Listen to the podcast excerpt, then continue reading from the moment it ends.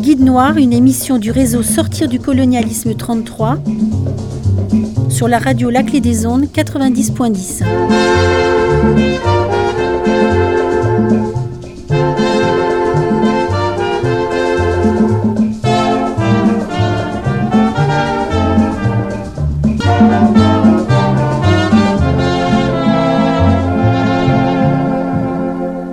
Eh bien, chers auditeurs euh, et auditrices, bonjour.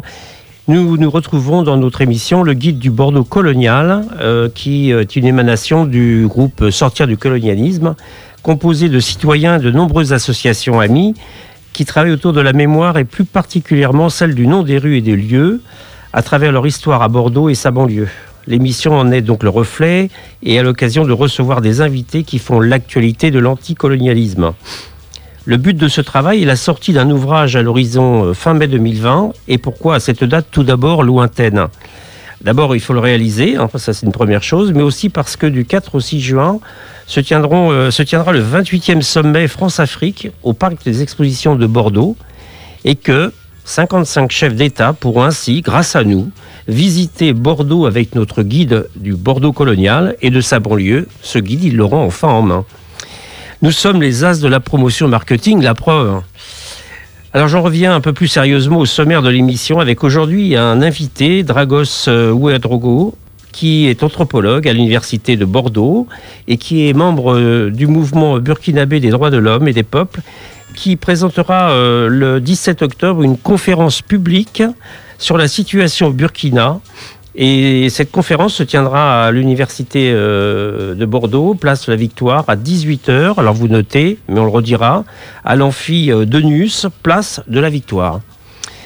Nous traiterons aussi d'un sujet qui, est, euh, qui était Féderbe, le nom d'une rue. Donc on attend avec impatience de le connaître. Non, c'est pas Féderbe, c'est l'aîné, pardon.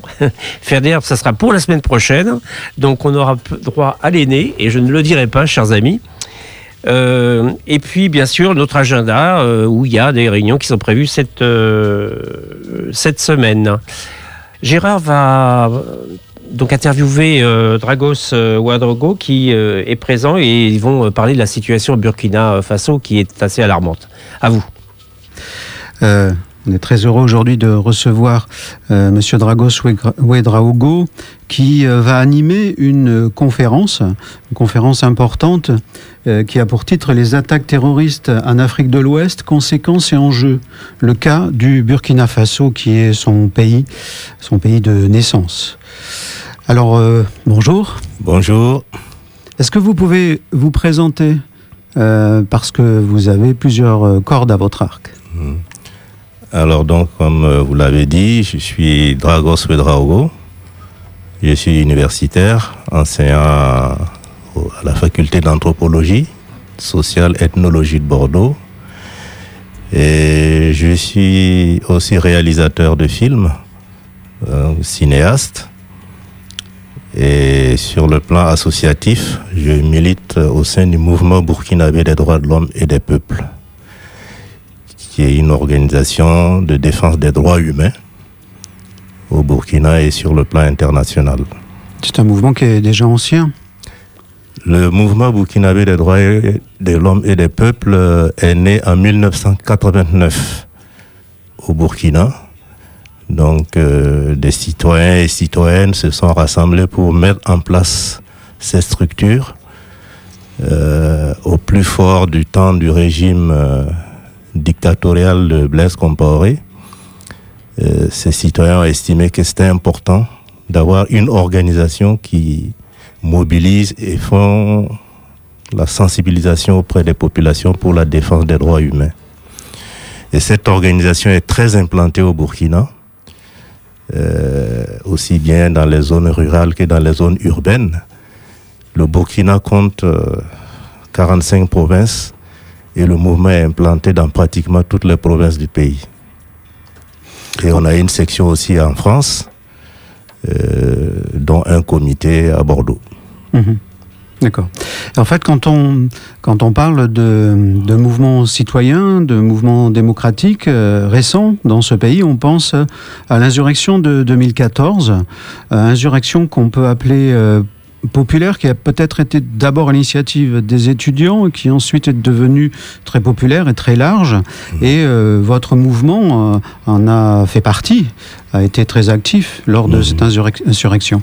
Est-ce que vous pouvez nous rappeler brièvement ce qu'a été cette insurrection, euh, insurrection mmh. l'importance et, et, puis finalement la vie politique au Burkina depuis 2014 alors, d'abord, c'est important de, souligner que cette insurrection populaire de les 30 et 31 octobre 2014, c'est pas un phénomène spontané.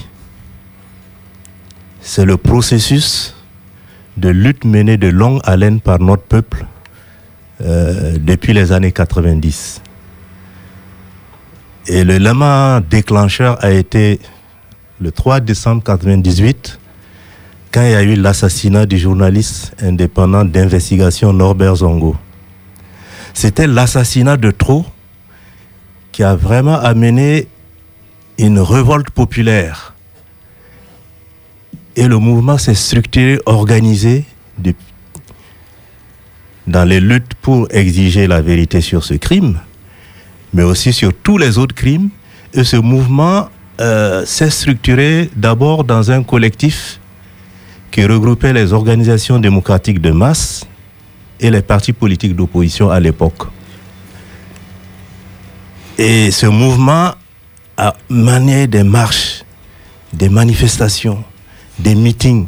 Et chaque année, le 13 décembre 1998, il y avait des grandes manifestations dans la capitale, mais aussi dans les autres villes secondaires du pays.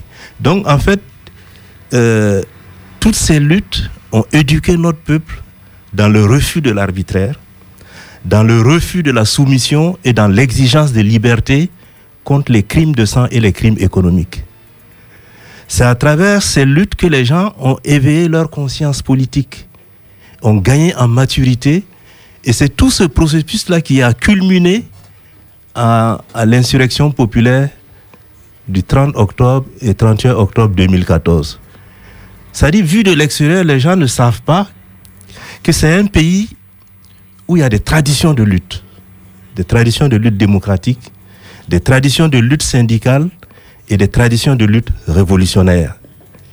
Les gens sont structurés, organisés à l'échelle du mouvement étudiant, des scolaires, mouvement des droits humains, organisation de femmes, organisation de la jeunesse, et les organisations syndicales ont leurs ramifications avec des représentations dans toutes les villes du pays. Donc quand un mot d'ordre de grève est lancé, c'est pas seulement dans la capitale que les gens bougent, c'est à l'échelle de tout le pays. Je peux prendre l'exemple du mouvement des droits humains qui est né en 89. Bon, habituellement, dans les organisations des droits de l'homme, on y retrouve des intellectuels, quelques magistrats, quelques avocats, des hommes de, de loi. Mais la différence, c'est qu'au Burkina Faso, le mouvement des droits humains a une assise populaire. Vous allez trouver des sections du mouvement des droits humains, il y a des paysans, il y a des éleveurs, il y a une ménagère, il y a, des gens de, de, conditions modestes qui se retrouvent structurés dans ce mouvement qui fait de l'éducation aux droits de l'homme. Et le mouvement des droits de l'homme a des sections, comme je l'ai dit euh, en introduction, implantés dans toutes les provinces du pays. Donc vous voyez, c'est tout ce travail de maillage, de proximité, d'éducation, de mobilisation, de prise de conscience qui a culminé en un gigantesque mouvement, une insurrection populaire qui a mis à bas le régime de Blaise Compaoré. Euh, Donc ça vient de loin en fait. Voilà, donc lui, il a quitté le pouvoir, il est allé se réfugier en Côte d'Ivoire, mhm. euh, je crois euh, exfiltré par euh, les Français. On reviendra, française. Ouais, on reviendra mhm. là-dessus parce qu'on est dans un cadre plus général, encore une fois, de, France-Afrique, hein, un, mhm. dossier France-Afrique, de plus. Et en 2015, arrive au pouvoir un nouveau président élu dès le premier tour, je crois, hein, Roch Caboret. Et depuis, politiquement, que s'est-il passé, brièvement? Alors, ce qu'il faut dire, c'est que quand il y a eu l'insurrection populaire, euh, ça n'a pas culminé à une révolution victorieuse. Parce que, évidemment, le mouvement avait des limites. Parce que les insurgés avaient les mains nues face à l'armée et face aussi à la présence de bases militaires étrangères dans notre pays. Donc, certes, on a réussi à faire partir Blaise Compaoré, mais on n'a pas démantelé le système lui-même. On n'a pas changé radicalement le système lui-même. Et d'ailleurs, dès le 1er novembre 2014, il y a eu un coup d'État militaire qui avait pour objectif d'étouffer cet élan insurrectionnel du peuple. Et ce coup d'État militaire était fomenté par la France en lien avec certains responsables des partis euh, bourgeois qui se disent de l'opposition, mais en fait, eux aussi, c'est arrivé à, à s'asseoir au niveau du fauteuil de l'État néocolonial, mais ils n'ont pas pour objectif un changement radical du système. Donc, tous ces gens ont manœuvré avec aussi les chefs d'État de la sous-région. Et l'ambassadeur de France était directement sur le terrain à la manœuvre, allant des garnisons militaires euh, aux responsables des partis politiques qu'il manipulait pour pouvoir arrêter cet élan de mouvement populaire. Et ce qui s'est passé, ce coup d'État a été rejeté par le peuple. Et du coup, les militaires ne pouvaient pas non plus rester même s'ils ont pris le pouvoir. Et qu'est-ce qui s'est passé? On a échafaudé un bricolage institutionnel avec un gouvernement de transition qui va préparer des élections, tout ça pour que le mouvement n'aille pas plus loin. Et ils ont réussi effectivement à installer un gouvernement de transition composé et de militaires et de civils qui devait préparer les élections de 2015. Bon. Évidemment, les élections, euh, dans un contexte néocolonial, c'est ceux qui ont l'argent, ceux qui ont les moyens qui vont organiser les élections et gagner. Et, et qui anciennement était dans le même parti que Blaise, Oui, c'est même. c'est- pas un nouveau. Non, il est resté 10 ans, je crois, à la tête Non, de l'Assemblée euh, nationale. euh, oui, voilà, Ouais. il a été président de l'Assemblée nationale, Président. il a été Premier ministre, Oui, oui, en effet. il a été aussi président du CDP, qui est le parti de Blaise Compaoré. Donc, c'est des gens qui ont trempé dans les mêmes crimes ensemble, dans les mêmes magouilles, dans les mêmes politiques mafieuses. Ils ont... Donc, ce n'était pas un homme neuf. Mais il a eu l'intelligence, au moment où Blaise Compaoré était décrié, de quitter le navire et de constituer avec d'autres comme lui un nouveau parti pour s'opposer à Blaise. À l'époque, eux, ils luttaient contre la révision de la Constitution qui permettait à Blaise Mhm. de briguer un troisième mandat. Mhm. Ouais. C'est c'est juste cette astuce qu'ils ont eue. Bon, évidemment, euh, il avait les moyens, lui, euh, de corrompre des chefs féodaux dans les villages et, et d'avoir euh, le suffrage euh, électoral en sa faveur, bon, comparativement aux autres partis d'opposition. Et effectivement, il est arrivé au pouvoir, mais il ne fallait pas en attendre grand-chose, puisque en fait, c'est le même système qui continue. Mhm. De surcroît avec des gens qui ont trempé dans les mêmes magouilles, dans les mêmes crimes politiques, dans les mêmes détournements de fonds publics. Donc, euh, le peuple ne pouvait pas attendre grand-chose. Ce qu'ils ont espéré à travers ce régime-là, c'est de briser l'élan des luttes qu'avait amené l'insurrection populaire. Mais notre peuple est resté toujours mobilisé.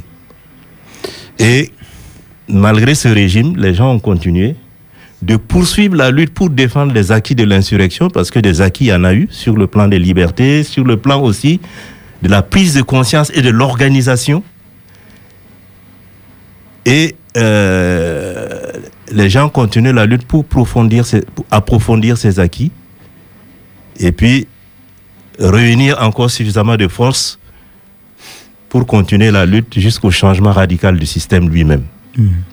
Sauf que depuis euh, quelques années euh, est arrivée une nouvelle, euh, une nouvelle donne, c'est celle du, euh, de l'islamisme, en tout cas du terrorisme djihadiste. Euh, on va en parler dans la deuxième partie de l'interview.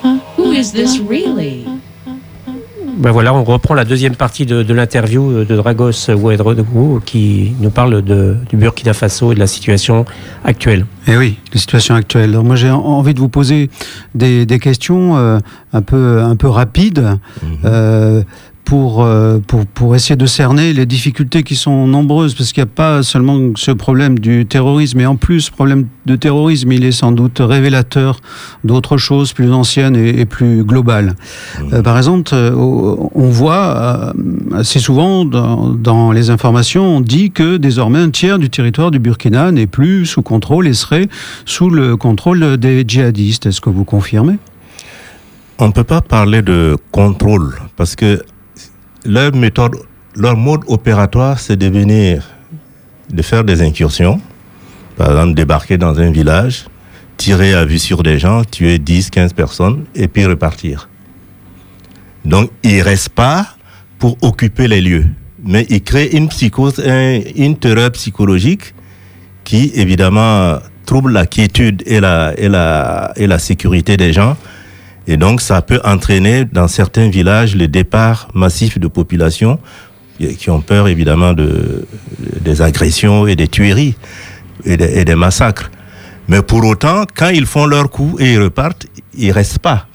Donc, on ne peut pas dire qu'ils occupent un tiers du territoire du Burkina. Ça, c'est c'est des propos alarmistes, en fait, qui, qui, je trouve, exagèrent la donne. Je ne dis pas que la situation n'est pas grave.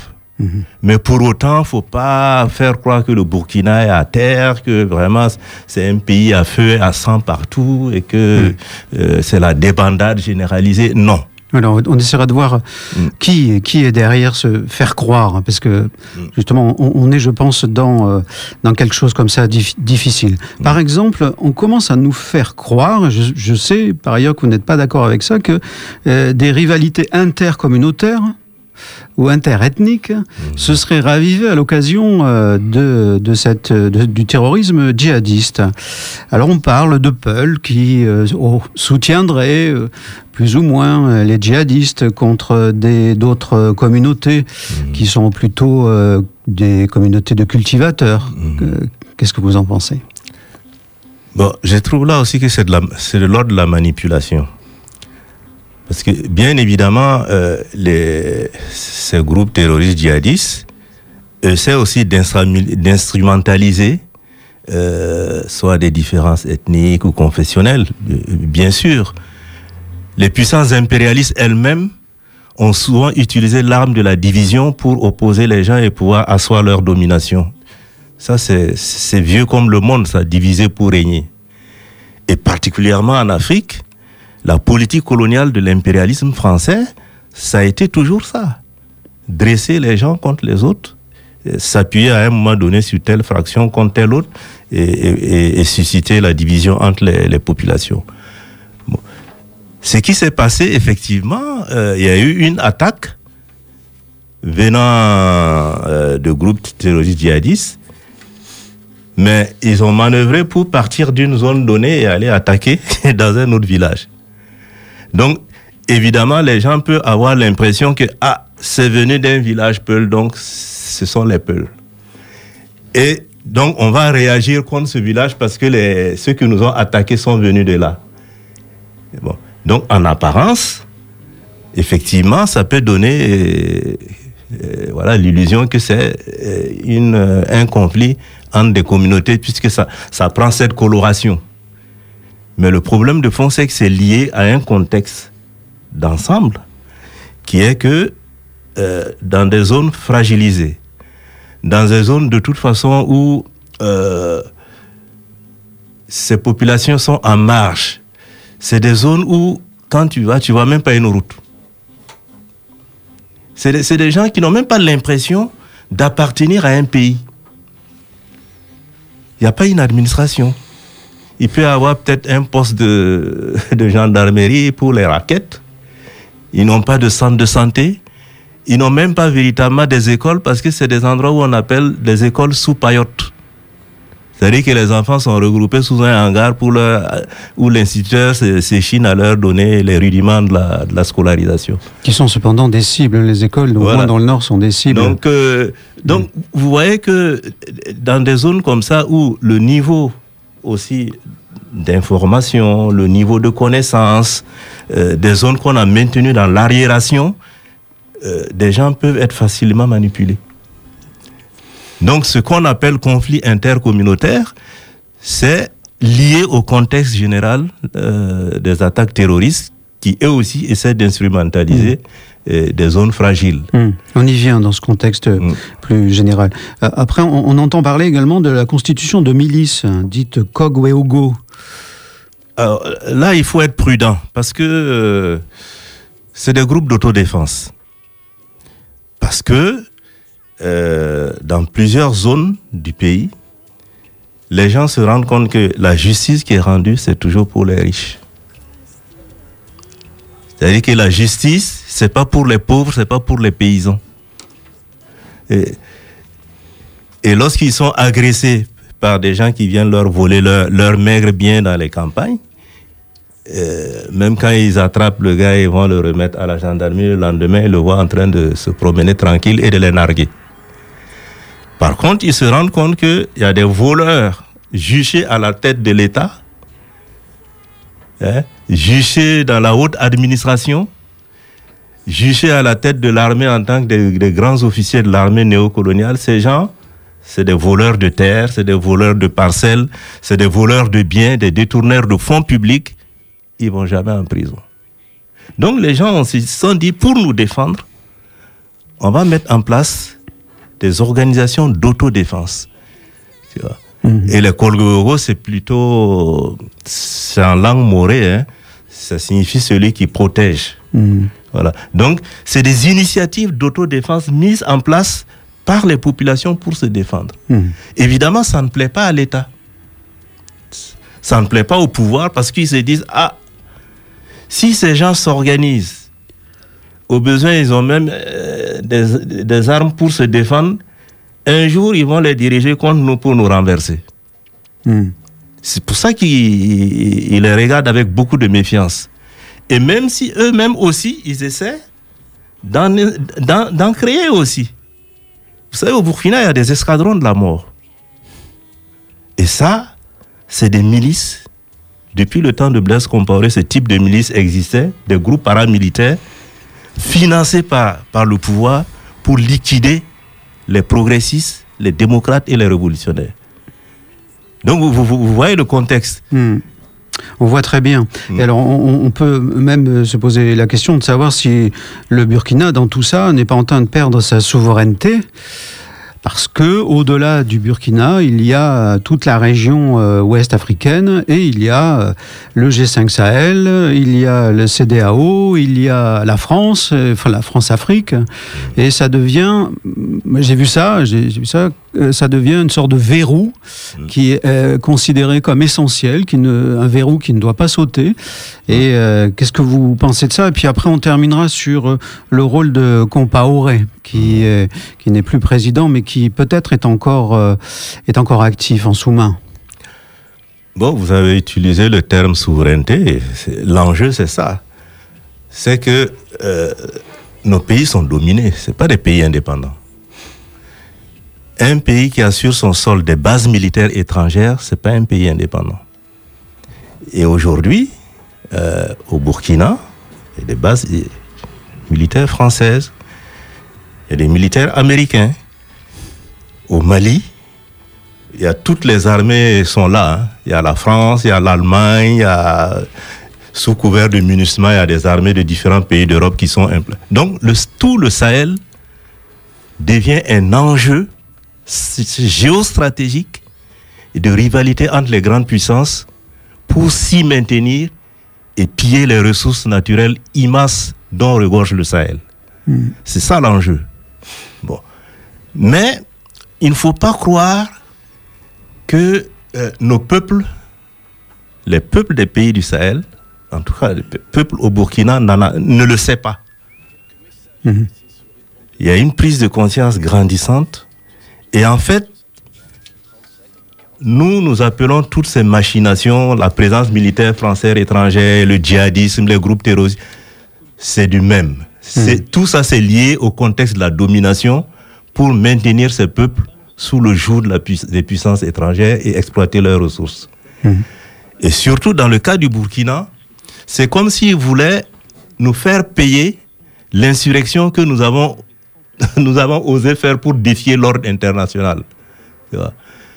C'est comme si il fallait empêcher que ce processus qui est en marche de prise de conscience d'un peuple qui s'éveille à la lutte et qui veut changer radicalement ce système, on veut nous le faire payer. Donc, on utilise les groupes terroristes qui servent de prétexte pour non seulement déstabiliser, mais aussi pour justifier la présence militaire étrangère pour dire voilà, on va les aider pour lutter contre le terrorisme. Mais sauf que depuis qu'ils sont là, G5, MINUSMA, troupes françaises, troupes américaines, les, les, les agressions, les attaques terroristes n'ont fait que se multiplier. Mhm. Et aujourd'hui, de plus en plus, les gens manifestent dans les rues pour exiger le départ des troupes étrangères dans notre pays.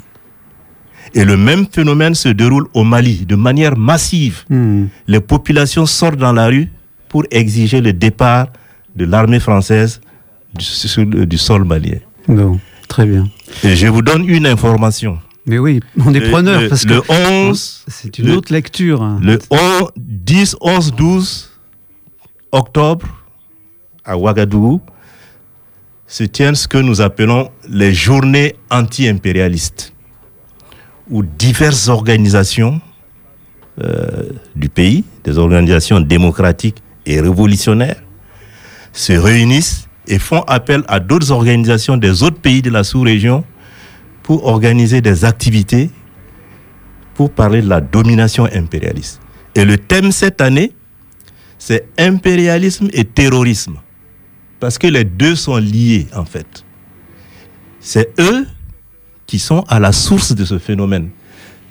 C'est leur politique de pillage, de déstructuration de nos sociétés qui amène cette situation qui, qui favorise l'émergence du terrorisme. Et c'est eux qui, en sous-main, les utilisent aussi contre les luttes des peuples. Donc, donc voilà, il y y a des activités qui vont se dérouler à Ouaga, à Ouagadougou, la capitale, avec des délégations venues de Côte d'Ivoire, du Bénin, du Mali, etc., avec des, meetings, des conférences et des débats sur la question de la domination impérialiste, qui est un enjeu fondamental aujourd'hui. Donc les peuples se mettent debout pour dire on en a marre de tout ça, nous voulons la liberté, nous voulons l'indépendance véritable et nous voulons lutter pour que nos pays prennent leurs ressources en main et les transforment pour améliorer la vie des populations. Merci beaucoup, merci beaucoup Monsieur Ouedraogo. Alors je rappelle à tout le monde que la semaine prochaine, jeudi 17 octobre, à l'amphi Dénucé, à 18h, euh, sur la place de la Victoire, à Bordeaux 3, vous aurez une conférence qui reprendra tout ce qui vient d'être dit, qui reprendra tous ces enjeux qui sont en effet euh, considérables. Bien, une petite pause euh, musicale s'impose. euh, à tout de suite.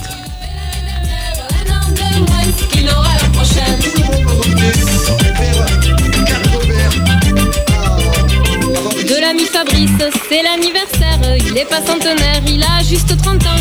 Cher ami Fabrice, pour être sincère, t'as rien pour me plaire, t'es quand même marrant. Un an de plus qu'il n'avait l'année dernière, un an de moins qu'il n'aura la prochaine, un an de plus qu'il n'avait l'année dernière. Un an de moins qu'il aura la prochaine. C'est pas mon anniversaire. Ni le tien, ni le tien. C'est pas mon anniversaire. C'est le tien jusqu'à demain. C'est pas mon anniversaire. Ni le tien, ni le tien. C'est pas mon anniversaire. C'est le sien jusqu'à demain. De mon frère Patrick C'est l'anniversaire. Il est pas centenaire. Il a que 50 ans. Je suis pas pressé Mais ceci dit j'espère Qu'on refera la fête Quand il aura 100 ans Un an de plus qu'il n'avait l'année dernière Un an de moins qu'il aura la prochaine. C'est pas mon anniversaire. Ni le tien, ni le tien. C'est pas mon anniversaire C'est le sien jusqu'à demain.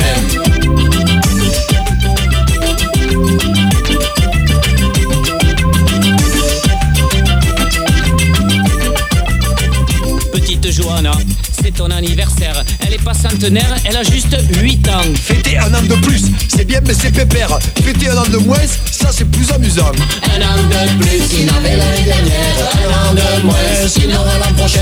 Un an de plus qu'il avait l'année dernière. Un an de moins qu'il aura l'an prochain.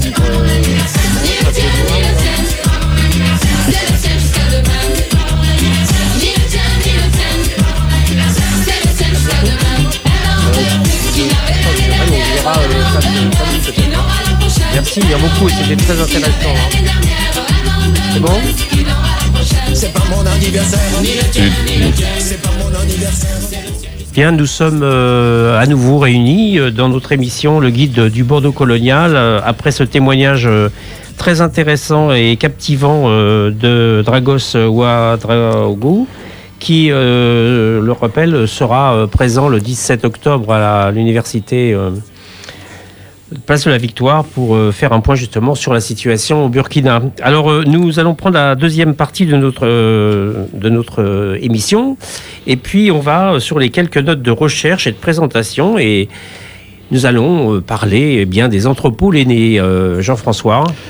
Oui, alors, en 1824, sur le territoire d'une dent creuse du tissu urbain laissé par la destruction du château Trompette, sont érigés deux entrepôts que l'on nomme l'aîné. L'aîné en référence à Joseph, pardon, Joseph Henri Joachim l'aîné. C'est un Bordelais issu d'une famille de, négociants esclavagistes. Ministre de l'Intérieur, lors du lancement des travaux, il les appuya de toute son autorité à Paris, ce qui lui gagna donc l'honneur de donner son nom à ces entrepôts. À l'origine du projet, précisément, un entrepôt réel des, denrées coloniales. Un entrepôt réel des denrées coloniales. C'était la volonté de Pierre Balguery Stuttenberg, dont on reparlera aussi pas mal dans notre guide. Donc, euh, euh, négociant enrichi par le commerce du vin, par la spéculation sur les denrées coloniales et l'armement des navires, euh, l'aîné fit pression sur la chambre de commerce afin de l'aîné et Balguery Suttenberg fit pression sur la chambre de commerce afin de créer un espace capable de stocker, et c'est le sens de réel, les marchandises arrivant des colonies et issues du commerce triangulaire. Donc le sucre, cacao, café, coton, épices, etc. en attente d'être réexpédiés vers l'Europe du Nord en particulier. Construit en deux rapides années, confié à l'ingénieur Claude Deschamps, qui venait d'achever l'édification du pont de Pierre, les entrepôts remplirent leurs fonctions jusqu'au début du XXe siècle, con- con- concurrencés alors par les hangars construits sur les quais.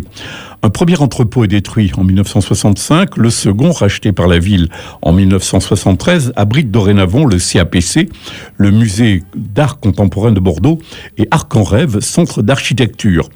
Alors Joachim Lenné a également donné son nom à la place Lenné, le parvis de la Bourse maritime entre quai et entrepôt Lenné. Et à ce titre, il aura donc droit à sa fiche, car ce fut l'un des plus farouches opposants à l'interdiction de la traite, mais on y reviendra.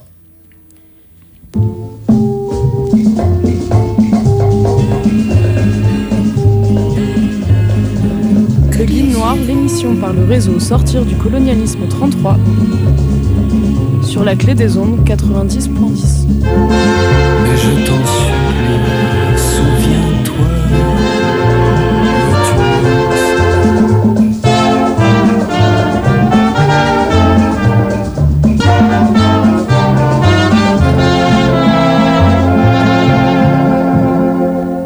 Bon, eh bien écoutez, c'est déjà pas mal. On a retrouvé notre jingle. C'est ça le direct, la magie du direct, disent euh, les professionnels. C'est euh, notre blabla à nous, euh, on n'arrive pas toujours à se repérer. Donc euh, maintenant, euh, les entrepôts l'aîné, euh, une cathédrale, on va dire, euh, élevée sur euh, l'enrichissement des colonies. hein. Euh, nous allons passer à la troisième partie de l'émission, c'est-à-dire l'agenda. À toi, Gérard. Alors, petit, petit agenda. Un petit agenda aujourd'hui. Euh, le, jusqu'au 12 octobre, le Festival d'éducation populaire comme un grondement continue. Euh, le thème Balance ton maître et ton patron. C'est organisé, co-organisé par le syndicat ASSO 33, l'ABC de Blanquefort et un partenariat avec l'ULCGT Bordeaux Centre et la DRJSCS Nouvelle-Aquitaine. Si vous voulez en savoir plus, upbordeaux.fr comme un grondement. Eh bien, le 12 octobre, euh, il y a aussi une concurrence puisque il se tiendra une réunion autour d'un mémorial euh, contre l'esclavage. C'est un projet euh, pris à bras le corps par l'association Mémoire et Partage qui donc vous appelle à venir euh, les rejoindre euh, le soir euh, au théâtre de l'Inox pour discuter du, sujet et voir ce qu'il est possible de faire, malgré les réticences de cette municipalité qui trouve que ça va coûter des, centaines de milliers d'euros. Mais c'est vrai qu'un grand stade à côté, c'est beaucoup plus rentable. Enfin voilà, bon, je ne veux pas faire de mauvais esprit. Du 9 au 11 octobre au musée d'Aquitaine, un colloque sur la Nouvelle-Aquitaine et les Outre-mer. Le thème, le métissage des cultures matérielles au 18e et 19e siècle. Le programme est très chargé, très impressionnant, trop long pour détailler. Le plus simple est de vous connecter sur le site du musée d'Aquitaine. Alors je rappelle euh, toujours le 17 octobre, on l'a dit, euh, c'était l'objet de notre émission d'aujourd'hui, c'était donc le, la- la- à l'université de Bordeaux euh, Victoire euh, sur la situation Burkina Faso. Euh, à 18h, c'est à la- à la- l'amphithéâtre de Nus, pardon. Oui, cherchais je crois qu'on dit. Ouais, de Nucé, on dit même. Alors voilà, De on- Nucé. De Nucé. Bordeaux 3. Bordeaux 3. En présence et avec l'animation euh, de monsieur euh, Ouedraogo que nous avons reçu. Un petit jingle. Sortir du colonialisme. Le 33, Guide Noir, une émission du réseau Sortir Sur du la clé des colonialisme ondes. 33 90. sur la radio La Clé des Ondes 90.10.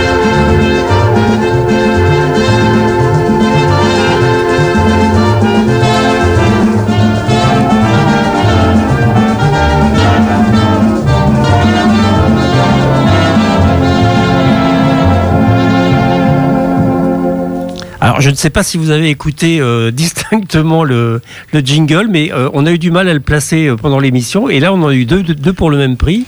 Euh, André et Isabelle. Donc, C'était- non, non, mais c'était parfait, on- c'était en écho, on a très très bien compris, c'était très bien. Merci. C'est Une, une innovation. Voilà. Donc on arrive au bout de notre émission. On vous remercie, euh, chers auditeurs et auditrices. Donc euh, notre équipe bah, est là pour parler du guide du Bordeaux colonial.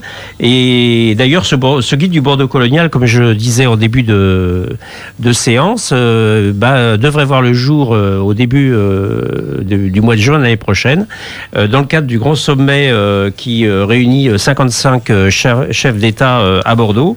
Et euh, bien sûr, on leur enverra euh, chacun un, exemplaire pour pouvoir se retrouver dans ce Bordeaux colonial avec euh, les travaux de recherche euh, organisés par notre collectif. Pour nous retrouver, eh c'est le midi à midi hein, sur la clé des ondes au 90.10, le dimanche soir à 18h. Et puis euh, la semaine prochaine, on se retrouve ici même en direct euh, à 14h avec euh, une présentation de l'association Survie qui est partenaire de notre collectif. Et puis, et bien après avoir appris qui était l'aîné, ou du moins rappelé qui était l'aîné, et bien là, on aura une explication de qui était ce monsieur Federbe. Donc, on vous tient en- en haleine et on vous souhaite une bonne semaine. À bientôt.